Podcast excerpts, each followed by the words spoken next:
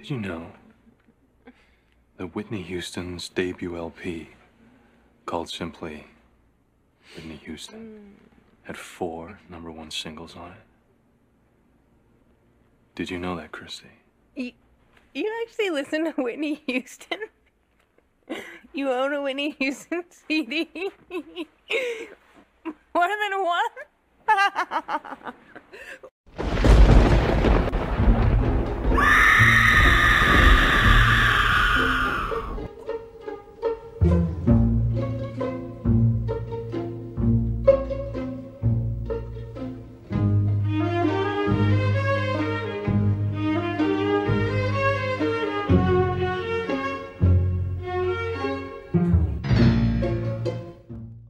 Bem-vindo a mais um Esqueletos no Armário, o seu podcast de horror queer criado por três viadinhos desocupados e mórbidos. Eu sou o Luiz Machado, eu sou jornalista, Eu sou o Álvaro, eu sou historiador. Eu sou o João, eu faço audiovisual. e no programa de hoje a gente vai para Wall Street conhecer um pouquinho da cultura yuppie do final dos anos 80 pelos olhos da diretora Mary Harron. Agora em 2020, o clássico Psicopata Americano, que é baseado no livro do Bret Easton Ellis, completou 20 anos de seu lançamento.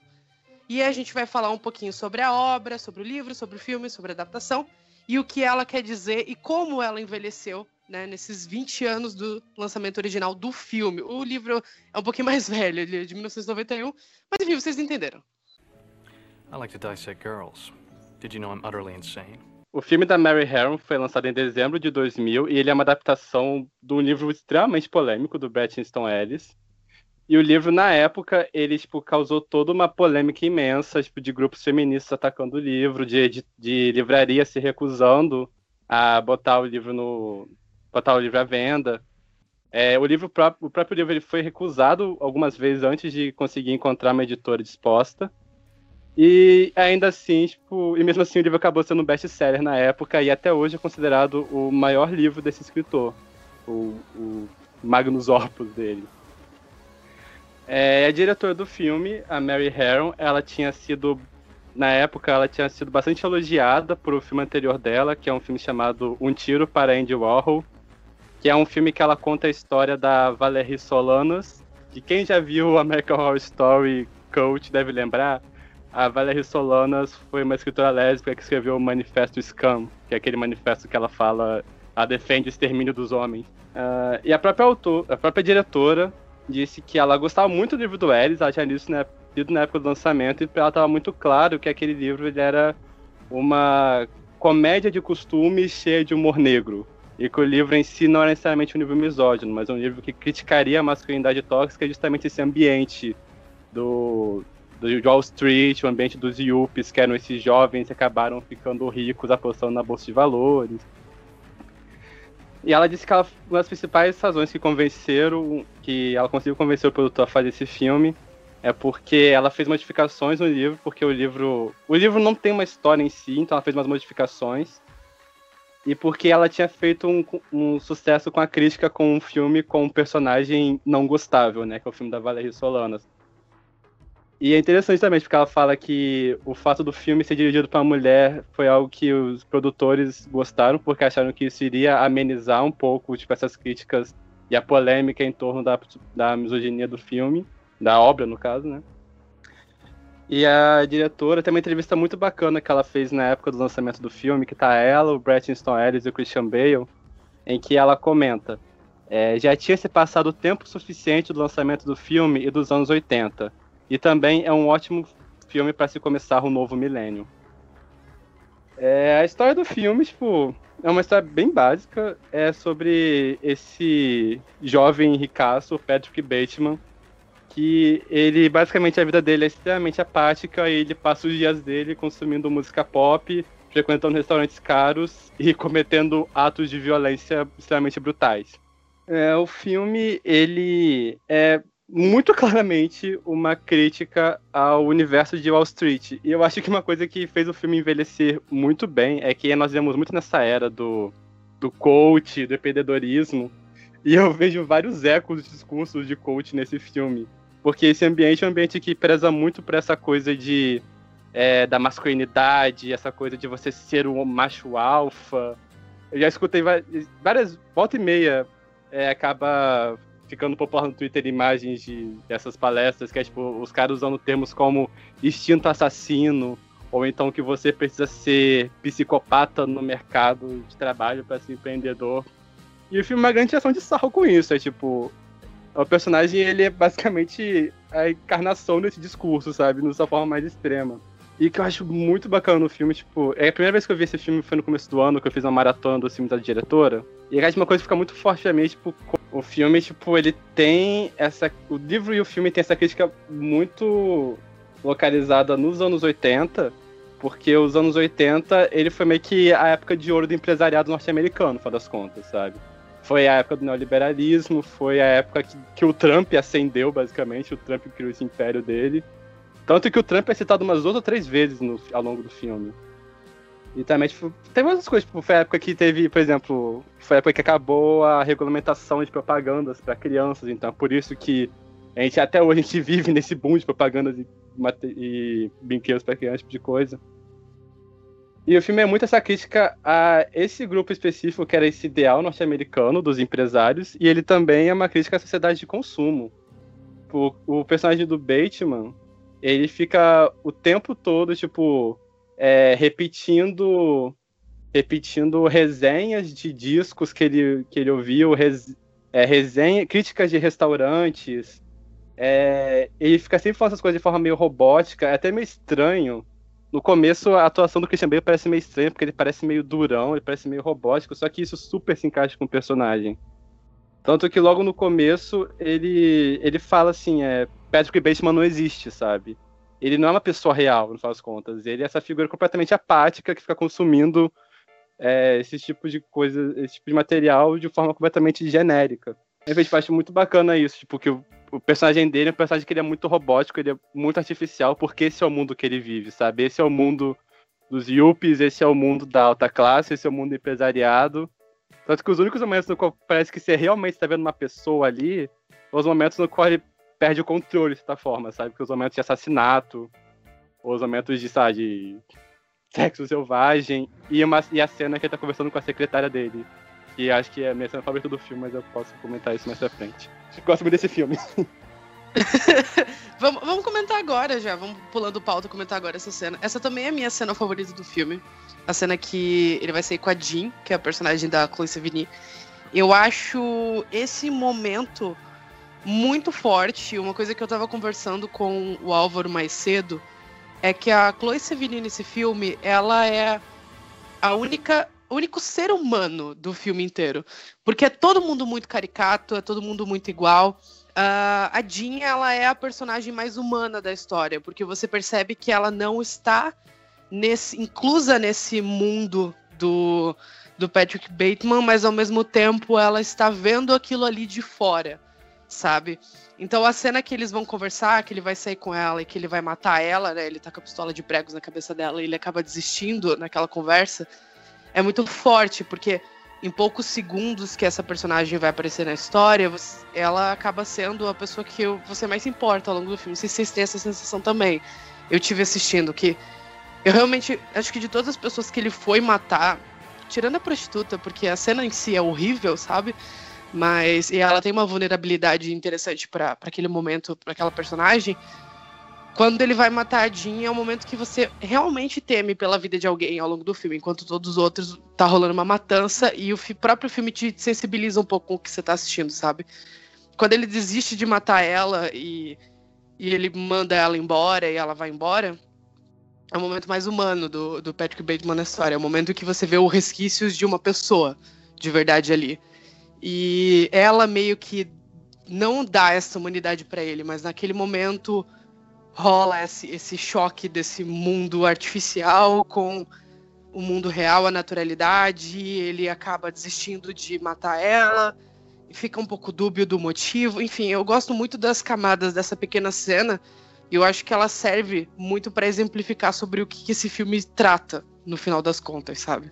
É muito isso, né? Tipo, eu acho que a entrevista que eu vi da Mary Harron falando sobre o filme, ela fala que ela tentou, tipo, contra contrastar cenas que fossem muito engraçadas com cenas que fossem muito grotescas, sabe? Pra dar esse choque.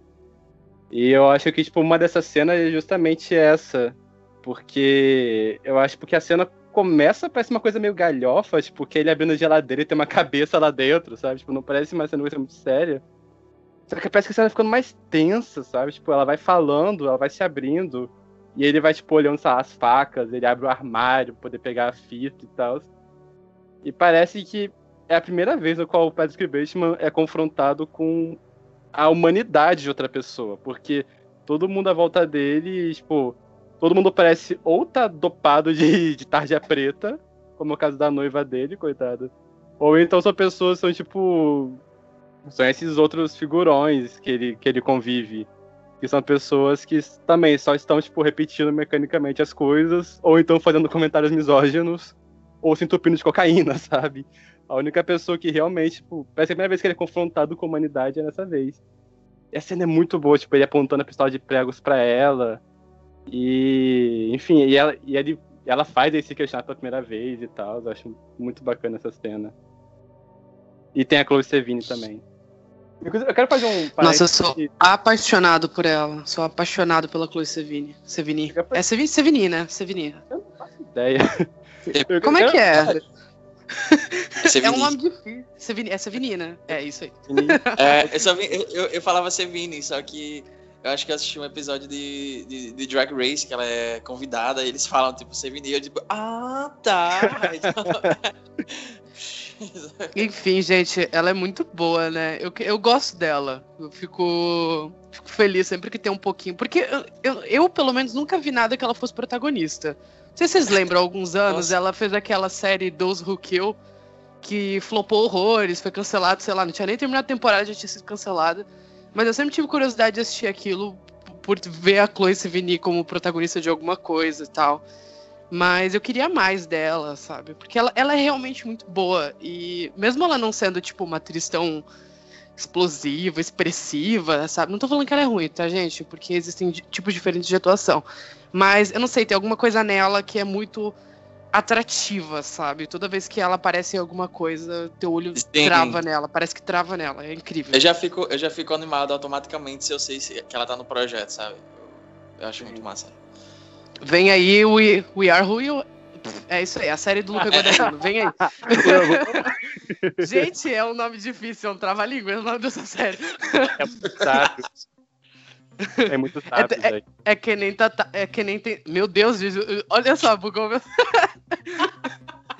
Gente, eu tô tendo um derrame aqui. Mas é, te, é tipo tentar falar We Are the World três vezes bem rápido, sabe? Não dá. We are the world, we are the.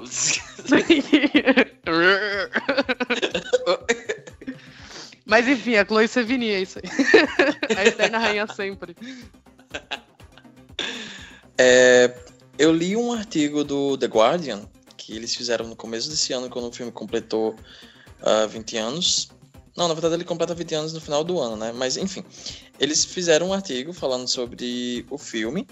Eles é, passearam um pouco falando sobre o contexto do lançamento do livro na época e eles falaram também sobre o filme, a adaptação. E tem um trecho que eu achei muito interessante, até separei aqui para falar. Eles falam assim: 20 anos depois, Psicopata Americano não deixou a cultura porque a cultura não deixou o psicopata americano. A única diferença é que Bateman parece mais elegível do que antes. E quando eu li isso, eu fiquei tipo, caralho, que perspicaz, sabe? Mas, na verdade, eu pensei muito sobre como esse filme, mesmo que a gente seja brasileiro e tal, a gente tem muito, a gente recebe muito dessa cultura uh, aqui. É uma cultura que é gigante internacionalmente.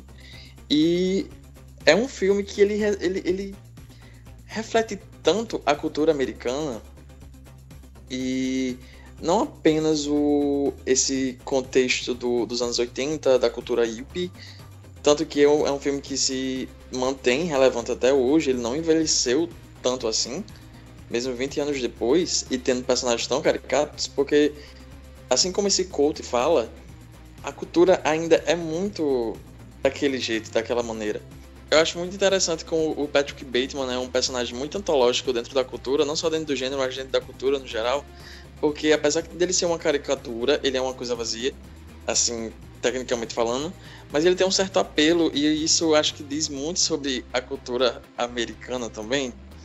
é muito interessante a construção do personagem dentro do filme, porque eu tava dando uma pesquisada bem rápida assim, e eu vi que uma das diferenças é, do livro para o filme é que no livro há todo um contexto da criação do, do, do Patrick Bateman.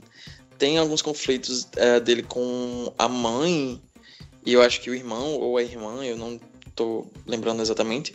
Mas no filme ele é um personagem completamente é, nu de conexões humanas, a não ser pela noiva dele, que é, que é uma relação muito estranha, mas de resto não há nada ali que é, que remeta a um ser humano, né? E eu acho muito interessante isso.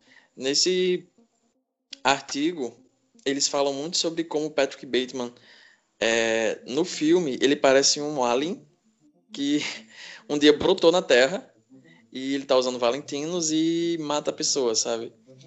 Porque fala muito também sobre como ele não é apenas um personagem que reflete um grupo de pessoas, mas ele reflete um pouco da sociedade. Eles falam muito sobre como se é, as empresas, as grandes empresas, fossem uma pessoa, elas seriam o Patrick Bateman. Eles seriam o, o, o psicopata americano. E eu acho que esse é um dos motivos mais fortes de, de, do filme ter envelhecido tão bem, né? E, pô, o Trump tá eleito, né, gente? Então, assim. Bom, e morte ao capitalismo. Esse foi o podcast de hoje. Mas eu achei a colocação do João perfeita. Tipo, o filme ele é muito um retrato. O, a, o livro e o filme depois, né? É retrato dessa desilusão com, com esse sonho americano, de certa forma, sabe? Porque os anos 80 foi essa época de ascensão do empresariado. É, tipo, foi essa época que começou a existir muitas isenções fiscais nos Estados Unidos para, para os ricos e tal. Mas ao mesmo tempo foi tipo assim, foi época de boom da AIDS, sabe? O boom da AIDS só foi possível justamente por causa desse tipo de governo, desse tipo de atitude, de neoliberalismo, conservadorismo. E o filme acho que ele marca muito essa geração, tipo, essa sensação de que é, esse ideal, no final das contas, é um bando de gente apática e um bando de gente tipo, inexistente, sabe? O personagem do Patrick Bateman, ele não existe, de certa forma. Tipo, ele, ele só, tipo, consome. Tanto que o filme, tipo, acho que o filme é muito inteligente na forma como. Ele não é o único a fazer isso, né? Tipo, mas enfim, acho que a forma como ele faz é muito bem usada. Digo, o filme o tempo todo tá te rodeando tipo, de nomes de marcas, nomes de restaurantes, artistas. É, ele fica esse tempo todo, como eu falei, ele fica esse tempo todo citando críticas gastronômicas e ele ficou o tempo todo recitando, tipo, comentários que ele ouviu sobre músicas e tal, porque no faz conta ele é só isso, sabe? Ele é uma figura vazia que ele vive de consumir cultura massificada, coisa do tipo, sabe? Que nem a gente. Mas nós não somos ricos. Aí a gente fez o quê? Matou gente? Não, criamos um podcast. Pra... A gente vai pro psicólogo, sabe? Mas, doutor, eu sou o Palácio Pagliatti.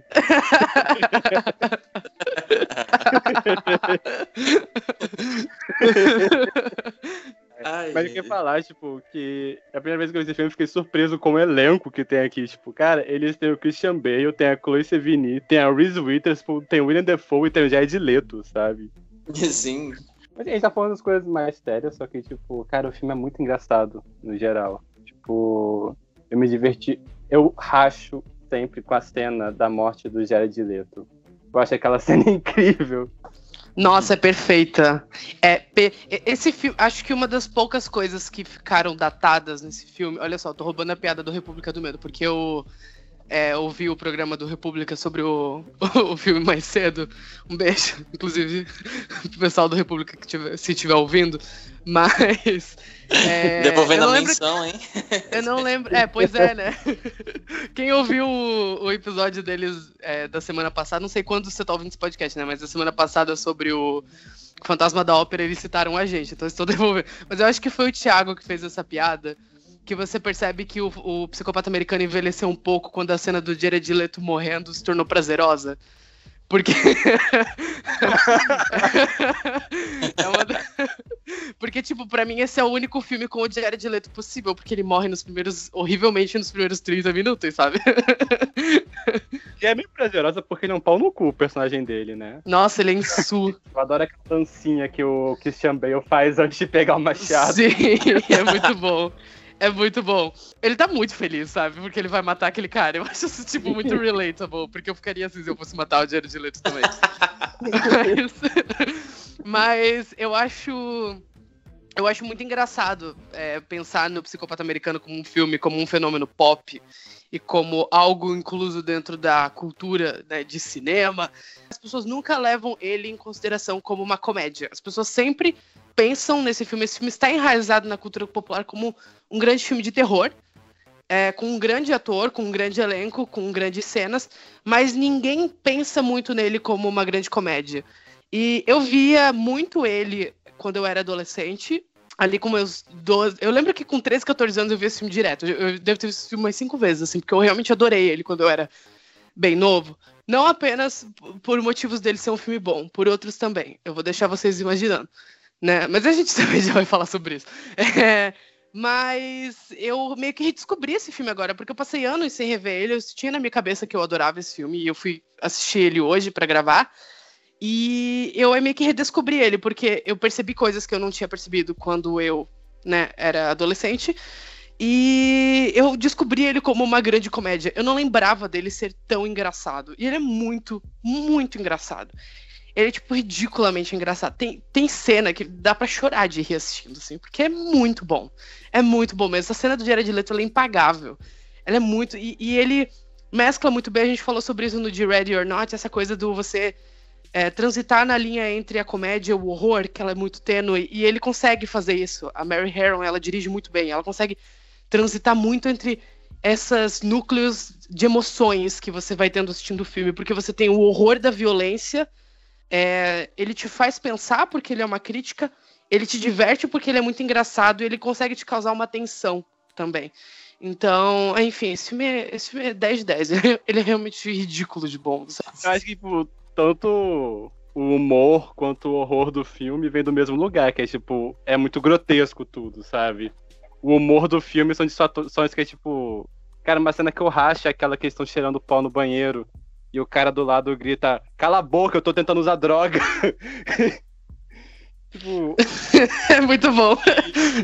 É, tipo, tem umas sacadinhas as... desse filme. tipo, todo... Tem todas as cenas no qual, tipo, o Christian Bale, tipo, ele cita alguma coisa horrorosa, só que as pessoas não escutam porque a música tá alta, sabe? Tipo, ele tá numa boate, ele vira pra, pra atendente e fala, eu queria poder arrancar seus braços com uma serra elétrica.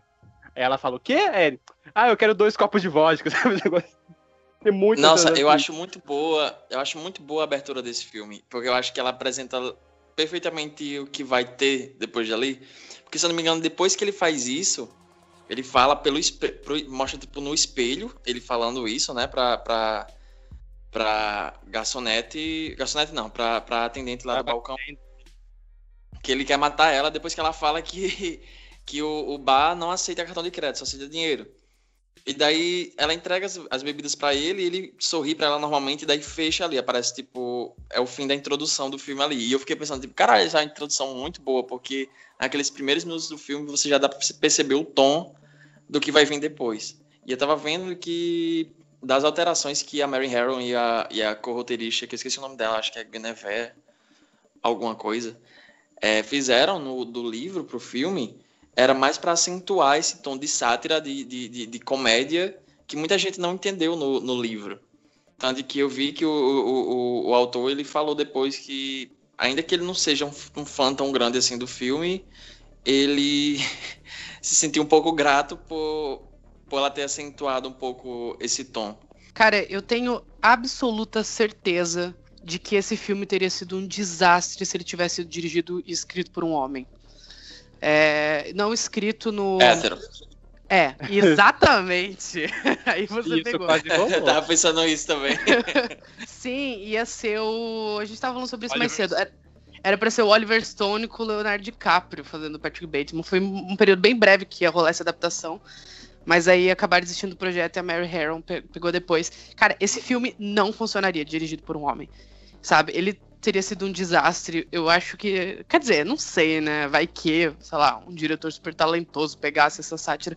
Mas eu acho que o fato dele ser escrito, roteirizado, no caso, né? Por uma mulher, baseado num livro de um homem queer, porque o, o autor, ele não. A sexualidade dele é meio. Né? Ele é casado com um cara, mas ele não fala que ele. Ele nunca falou que ele era gay, nunca falou que ele era bi, sabe? Então é um pouco dúbio, assim, até porque ele é meio, tipo, boomer. ele. Esse é o tipo de autor que a gente usa a morte do autor para falar sobre, porque ele é muito babaca. Ele é, tipo, chocantemente babaca. Mas não vamos entrar muito nesse mérito, estamos falando sobre a obra, não sobre o autor, né? Fingimos que ele morreu. E eu acho que o fato dele ser roteirizado por mulheres, é, baseado no livro de uma pessoa queer, uma pessoa LGBT, torna, eleva ele, sabe? E essa ótica feminina pelo filme, apesar dele ser um filme sobre masculinidade, dá nuances que eu acho que um homem hétero não teria sensibilidade para ver. E talvez a caricatura sairia pela culatra, sabe? Pareceria um endeusamento daquele comportamento. Igual outros filmes críticos acabam passando por isso, acabaram passando por isso, sabe?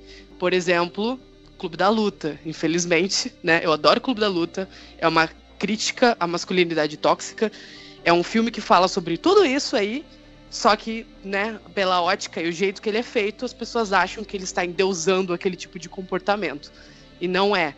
E eu acho que é o, o, o tipo de coisa que psicopata americano acaba não caindo exatamente por ter essa ótica feminina na, na direção. Eu acho que talvez, tipo, o grande trunfo do psicopata americano é que eu acho que teve algo. Acho que teve uma conversa muito boa entre o Christian Bale e a diretora. Eu tá, a entrevista, tipo, que eu tava vendo, porque é, eles comentam sobre isso. O Leonardo DiCaprio desistiu do projeto porque ele achou que o personagem do Bateman fosse algo que iria meio que manchar a carreira dele. E o Christian Bale falou que ele não sentiu isso porque ele aceitou o projeto e ele não sentiu que iria manchar a carreira dele, porque o Patrick Bateman não é tipo um vilão, um psicopata tipo o Hannibal, sabe? Que é um personagem que ele é estrategista, um personagem que ele é sedutor, só que sentido assim, de o intelecto dele, uma coisa que se admira. Ele falou que não, o Patrick Bateman é um personagem que ele é patético, sabe? Ele é medíocre. E ele disse que ele fez questão de fazer o personagem parecer medíocre.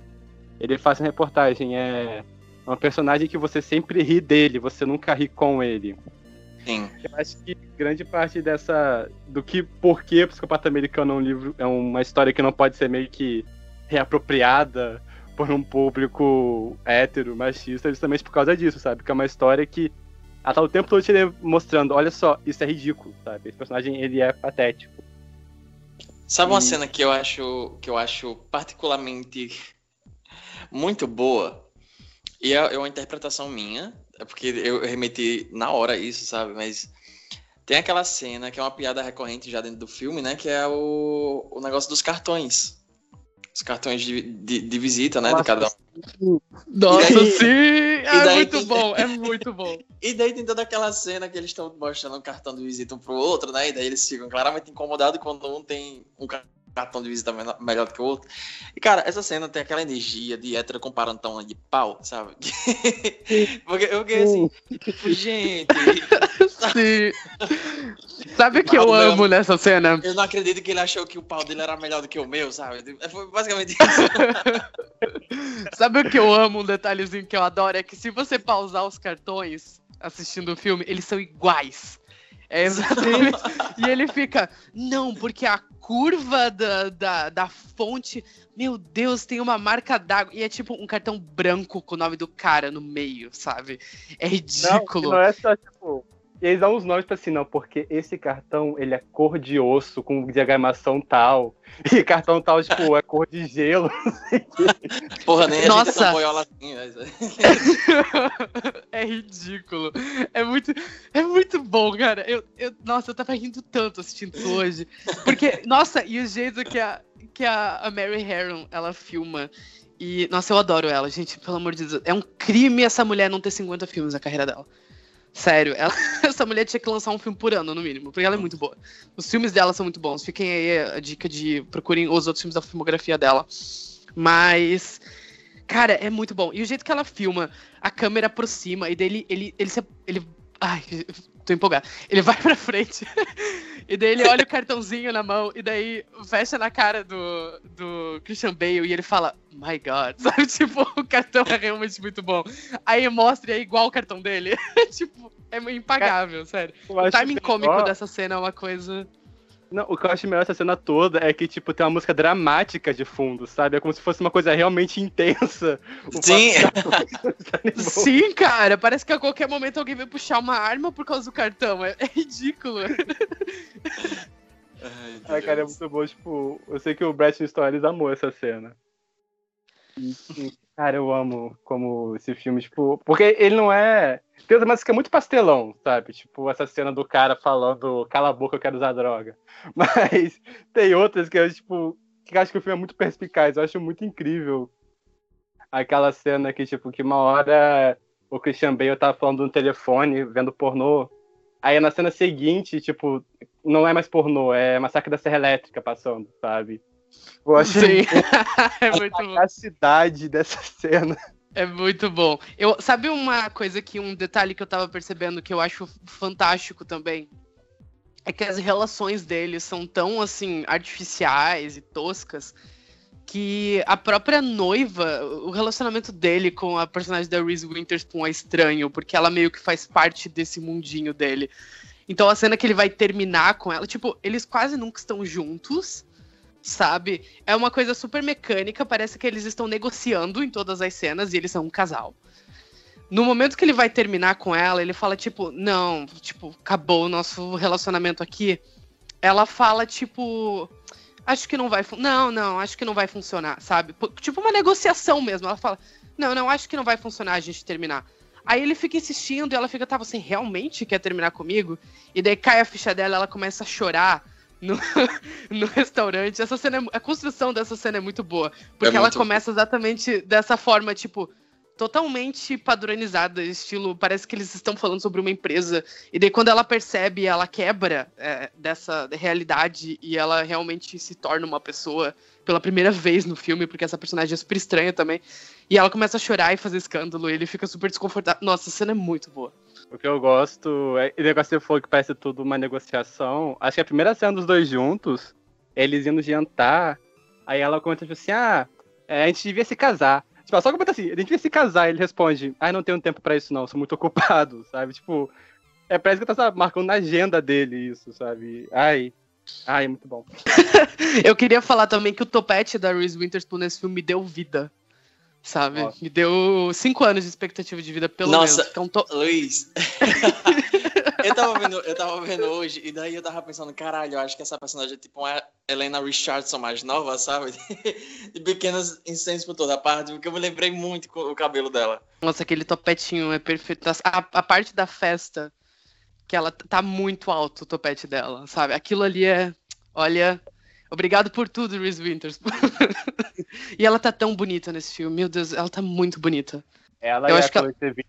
Nossa senhora, elas estão lindas demais. Todas as mulheres desse filme são tão muito bonitas, mas a Reese Winters, caralho, sabe? É, e tava comentando isso de que acho que um diretor masculino poderia estragar. Diretor masculino, não, um dia. Começar. Nossa, era exatamente o que eu ia dizer. Pode falar. Ele tá falando isso que um diretor homem poderia estragar o filme. Uma coisa que eu acho que o tratamento da diretora fez toda a diferença é a forma como as prostitutas são retratadas no filme. Porque eu sinto que, tipo, é a primeira vez que a diretora, tipo, não é a primeira vez não, mas a diretora realmente bota um holofote de o quanto aquilo pode ser grotesco é quando as, as prostitutas estão em cena. Você realmente fica preocupado com elas, sabe? E a diretora realmente deixa bem claro que o, a gente não vê o que aconteceu com elas, mas sabe que foi algo muito horrível. Então, sabe, tipo, é a primeira vez que a gente. Eu sinto que é a primeira vez que a gente é realmente confrontado com a, o quão grotesco o Patrick Bateman pode ser. Antes disso tinha aquela cena do mendigo. Cara, eu acho que essa do mendigo, ela vem muito porque na cena anterior o Patrick Bateman tá fazendo aquele discurso pronto de militante, assim, do tipo.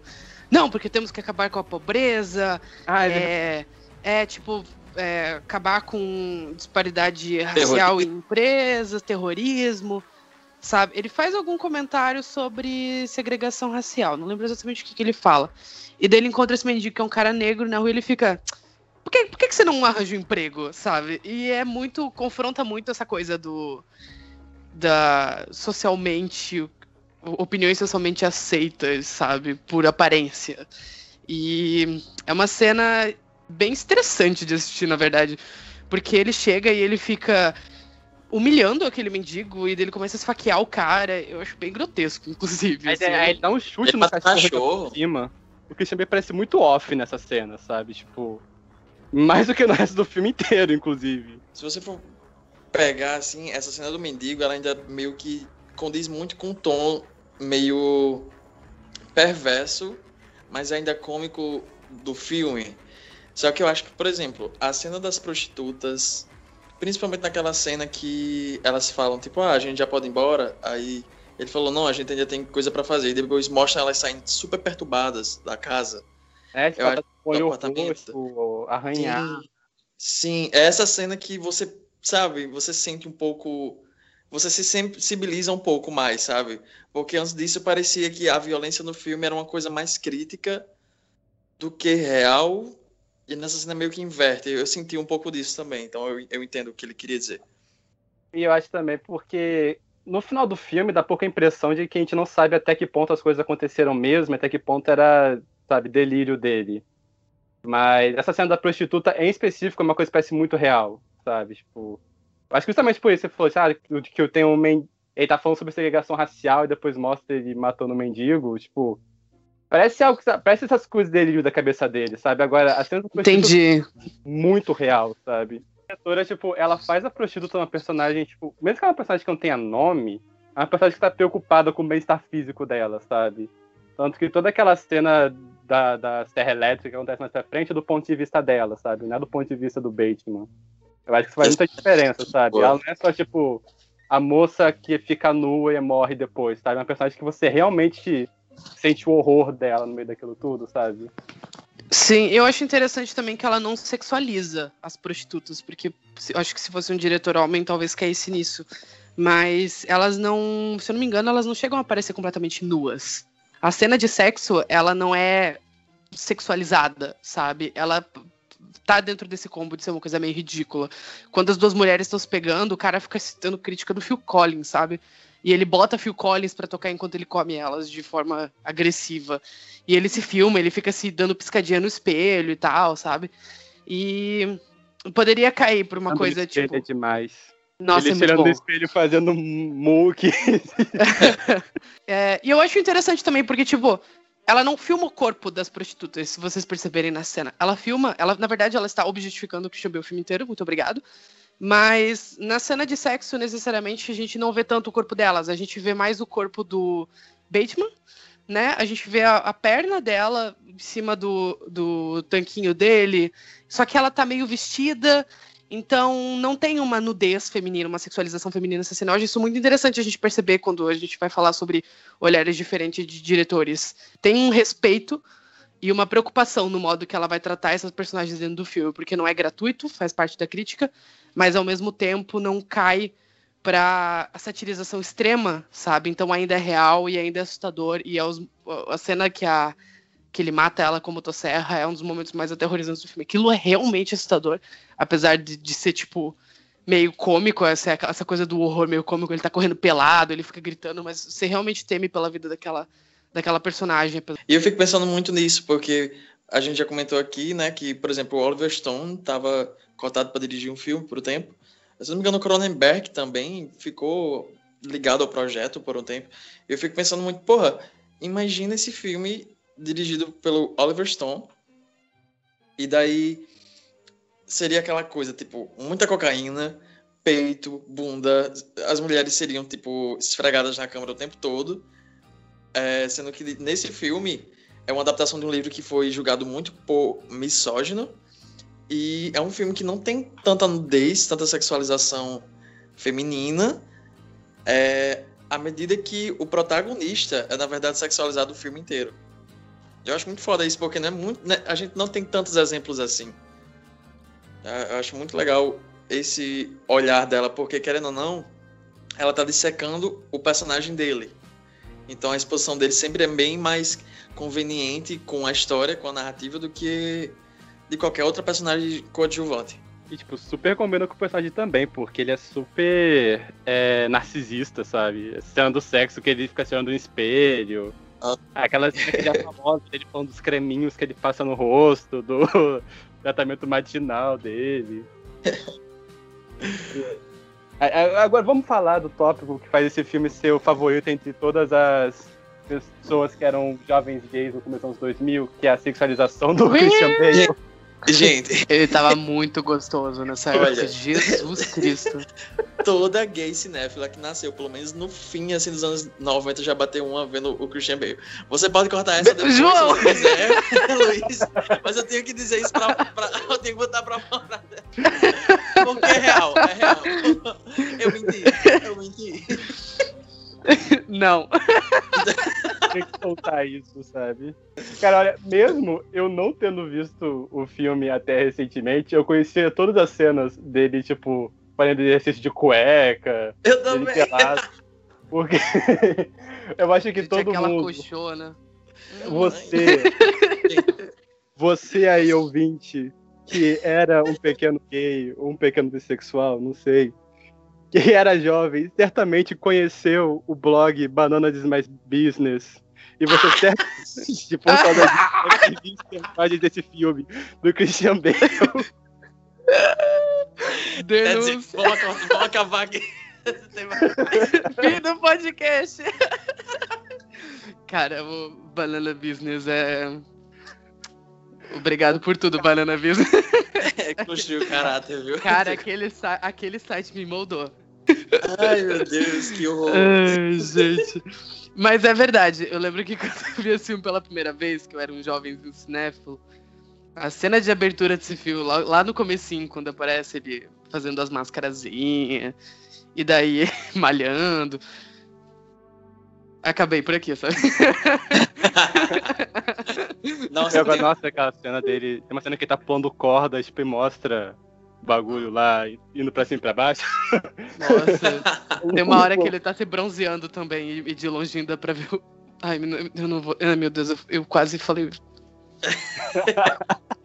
Nossa, gente, aquela cena antes da, da, da cena da, da, da serra elétrica, que ele ainda tá sob os lençóis e tal, só que ele tá em cima das, da, da- da- das meninas ainda.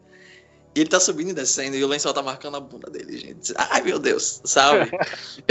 Bunda é aquela, Jesus. Ah, assim, Ai. tipo, ele. O conceito Christian Bale gostoso coberto de sangue, sabe? Tipo, Nossa. É meu feitiço, sabe? a análise, né? Tipo, essa cena toda é muito boa, porque tipo, ele tá lá pelado, tipo, segurando uma serra elétrica de um jeito super fálico também, né? Uhum. Meu Deus, Mary Harrow, você é um gênio. Mary Harrow, você deu tudo pra gente. sabe? Mas, na moral, eu acho que nenhum filme sobre objetificar o corpo do Christian Bale desse jeito, e eu fico muito grato pela isso pra gente. Ai, nossa, lembrei dele de Batman. Horrível, horrível. horrível. É que exatamente- Opinião polêmica. Opinião polêmica. O Christian Bale é o pior Batman da história do cinema. Ah, eu gosto. Eu também gosto. Não, eu, gosto do, eu gosto do filme. Eu gosto dos filmes. Eu adoro os filmes. Eu acho eles realmente muito bons. Mas o Christian Bale eu não gosto naqueles filmes, sabe? Eu não gosto da roupa daquele Batman também, eu acho feia. E daí, não sei, eu não, eu não consigo gostar do, do Christian Bale naquele filme, sabe? Eu peguei, eu peguei bode do Christian Bale por causa da- do, dos Batman do Nolan, apesar de gostar dos filmes em si, sabe? Ok. eu acho- E é sempre um personagem sem personalidade, né? Wayne nunca teve lá muita personalidade, mesmo nos filmes. Então. Eu não, eu não a- gosto muito dele, eu, não, eu, pra ser sincero, eu não gosto muito dele. Aqueles atores que eu não O Christian. Bale? Sim. Eu, Eu odeio ele. Ah, ótimo, ótimo. Eu odeio o Christian Bale. Eu odeio ele Nossa. muito. Eu gosto dele nesse filme. Nesse Nossa, filme eu gosto sim. dele. Em todo o resto da carreira dele não dá, sabe? É, Eu, gosto- acho, tipo, eu acho ele muito chato. E eu acho É. ele chato, uma pessoa chata, sabe? Eu gosto muito do começo da carreira dele, que ele fazia muita coisa aleatória, sabe? Tipo, nessa época ele tinha feito Velvet Goldmine. Ele tinha Ah, sido esse é o bom. Ele tinha sido o Laurie do Mulherzinhas dos anos 90. ele fez aquele. É, aquele lá do Império do Sol. Tipo assim, é- ele, antes do Nolan botar as mãos nele, era uma figura. É uma ator que eu acho mais legal. É tipo Johnny Depp com o Tim Burton, né? Hã? Sim, sim, total, total. Mas é o, o meu problema com o Christian Bale, apesar dele ser meio chatão assim, é que ele tem uma vibe muito forte de ator de método, Hum. que ator de método no geral é um saco, né? Inclusive eu quero fazer uma crítica aqui. Vocês já perceberam que ator de método é sempre homem? Não tem mul- a- mulher atriz de método. Eu nunca vi uma notícia tipo é, Meryl Streep desmantela sindicato e cria grupo anti-homossexuais pra interpretar Margaret Thatcher, sabe? Tipo, não tem umas coisas assim. não sai notícia assim. Olha, ligado? teve. Teve aquela lá do. Que fez uma mãezinha querida. Ah, a gente esqueci o nome dela. Ah, ah mas aí, aí, ah, Faye Dunaway, ah, mas aí você tá, aí você pegou pesado, Ela- né? Porque- Pessoas odiavam ela com muito. Mas é a. Faye Dunaway, exatamente. Mas é a Faye Dunaway, a Faye Dunaway, ela é uma exceção na história da humanidade. Eu acho que se você pegar a história do cinema como um todo e você for generalizar, a Faye Dunaway é todas as, exceço- as exceções, sabe? É. É. Gente, não foi ela que anunciou errado o Oscar, foi ela, né? Foi culpa dela. Foi culpa dela. Tipo, Coitado do Aaron Beatty ficou. Foi... Nossa. Cara, a Faye Dunaway, ela é uma figura interessante, sabe? tipo, sempre que deu uma merda, a Faye Dunaway tava envolvida, sabe?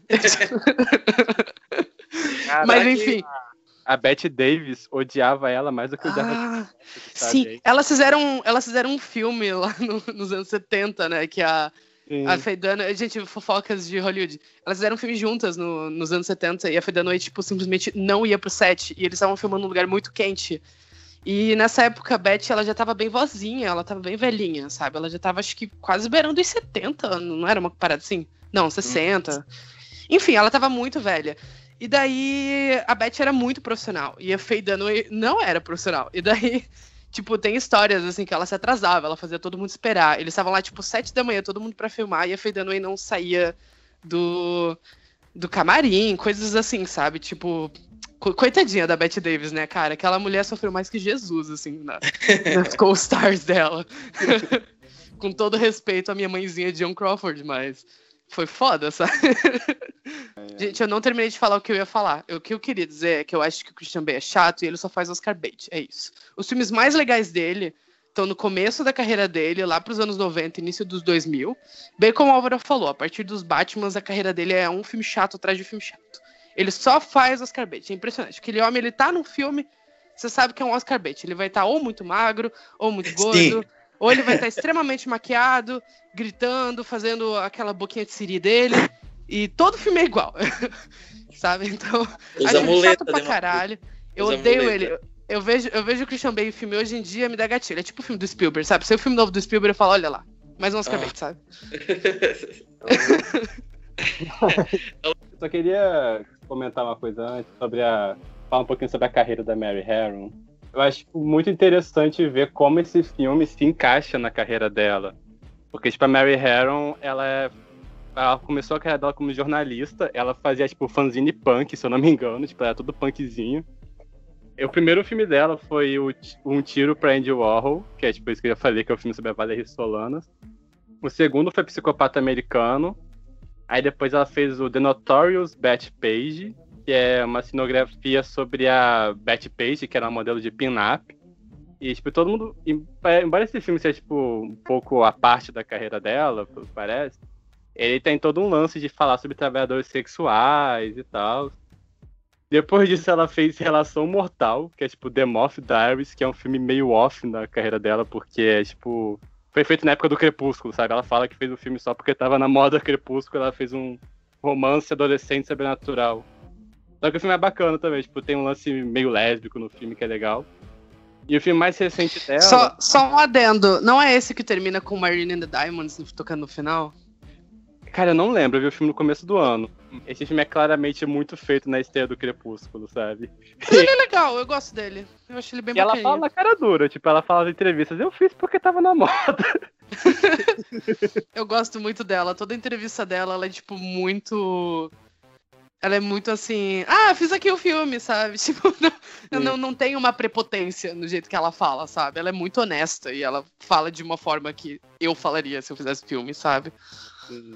Mas enfim, esse filme é legal, eu gosto bastante do Moth Diaries. Eu não vi o do I Shot Andy Warhol, mas eu já tô botando aqui pra baixar. E o da Betty Page eu vi há muito tempo, mas eu tenho que rever. Enfim, pode continuar, desculpa te interromper. E. Não, tudo bem. E o filme mais recente dela saiu no passado, que é o. No Brasil ficou chamado de As Discípulas de Charles Manson. No original é Charlie 6. O filme foi gravado em 2018, que era aniversário de 50 anos do assassinato da Sharon Tate, se não me engano. E, tipo, foi lançado em 2018, foi feito em 2018, lançado ano passado, e o filme foi, tipo, completamente eclipsado pelo filme do Tarantino, pelo é, Era Uma Vez em Hollywood. Tipo, ninguém comentou sobre esse filme, coitado. E lance desse filme, que achei que eu vi esse filme, ele é muito bom. Tipo, pra mim ele tá junto com o Psicopata Americano. Que o filme é sobre o culto do Charles Manson, só que ele é do ponto de vista das mulheres desse culto. Tipo, ela faz todo um recorte de gênero nessa história. E é muito interessante, esse filme ele é muito bom. E eu acho bacana você perceber, tipo, que a filmografia dela, embora seja muito extensa, eu acho ela que ela é muito coesa. Questão do, do Moth Diaries, que é um filme meio, meio deslocado. É muito coesa em mostrar, tipo assim, em mostrar pessoas que vivem à margem do sonho americano, ou então, tipo, em criticar o sonho americano, sabe? Esse ideal de Estados Unidos, esse ideal de nação, esse ideal de prosperidade. Eu acho que o psicopata americano se encaixa muito bem dentro dessa proposta da carreira dela, sabe? E, enfim, é isso. Uma diretora incrível, gosto muito dela. E acho uma pena que ela não tenha mais filmes. É, eu quero fazer mais um adendo também. Ela dirigiu a série Elias Grace, da Netflix, a minissérie. Que dizem que é muito boa. É baseada num livro da. Ai, meu Deus, gente, a mulher do Condai, esqueci o nome dela. A Margaret Atwood. Ela é muito boa essa minissérie. Quer dizer, não vi, né? Mas dizem que é muito boa. Minha mãe viu e adorou. Fica a dica da minha mãe. Pra fechar, eu queria dizer tipo, que eu gosto muito do monólogo no final do, do filme. Que eu acho que também tá no final do livro, imagino eu. Que eu acho que tipo, resume todo o personagem do Bateman, que resume também tipo, toda a obra. E termina mais ou menos assim. Minha dor é constante e afiada, e eu não desejo o mundo melhor para ninguém. Na verdade, eu quero que a minha dor seja infligida aos outros. Eu não quero que ninguém escape. Mas mesmo depois de admitir, não existe catarse nenhuma nisso. Minha punição continua a ser infligida a mim e eu não ganhei nenhum conhecimento profundo sobre mim. Nenhum conhecimento novo pode ser extraído da minha narrativa. Esta confissão não significa nada. Tipo, cara, eu acho esse final tão impactante.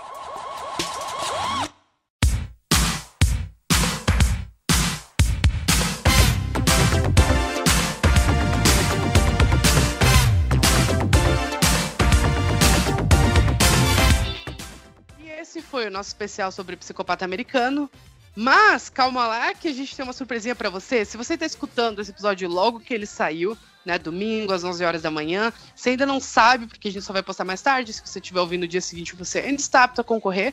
Mas enfim, dá uma corridinha lá no Esqueletos do Armário. Se você tá escutando esse podcast, sei lá, em 2022, em outubro de 2020, em dezembro, daqui a 10 anos, no nosso caso, você não vai mais poder, infelizmente. Mas enfim, a Darkside Editora tá relançando o Psicopata Americano aqui no Brasil, numa edição nova, luxuosa, super bonita. Tá realmente muito foda. A edição tá muito bonita.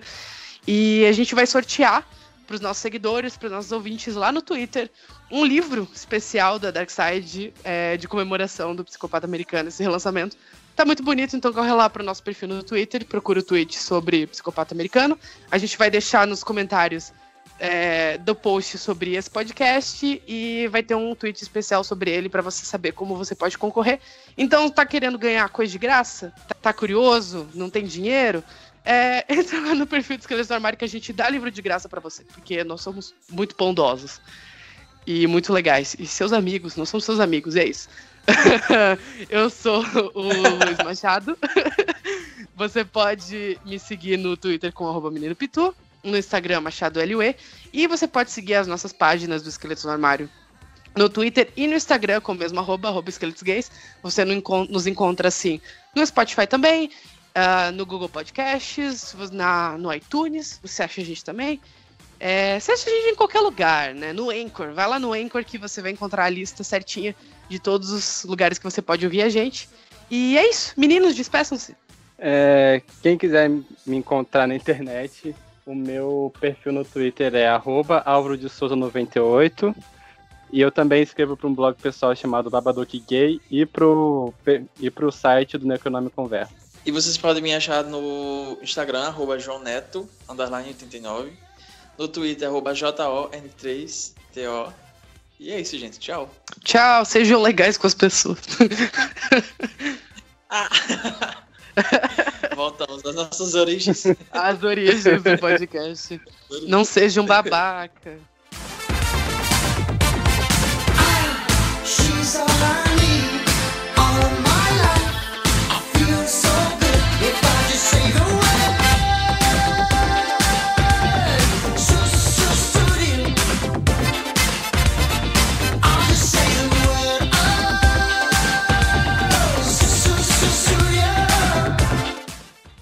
seja tóxico.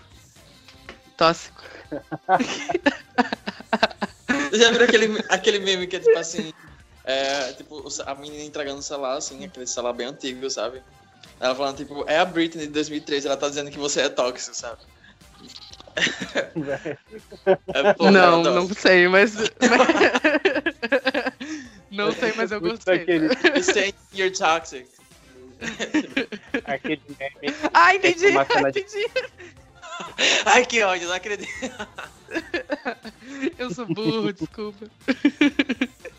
Pode falar, Álvaro, o que que você ia falar? Eu gosto muito daquele meme do, de Glee, que é a Sil Sylvester falando I'm gonna very much that's so toxic. Aí o pessoal fica, tipo, cortando palavras, sabe? Eu amo o que tá escrito I'm going to eat man. É muito bom. Eu tenho esse. Eu tenho salvo também pra postar aleatoriamente. sabe?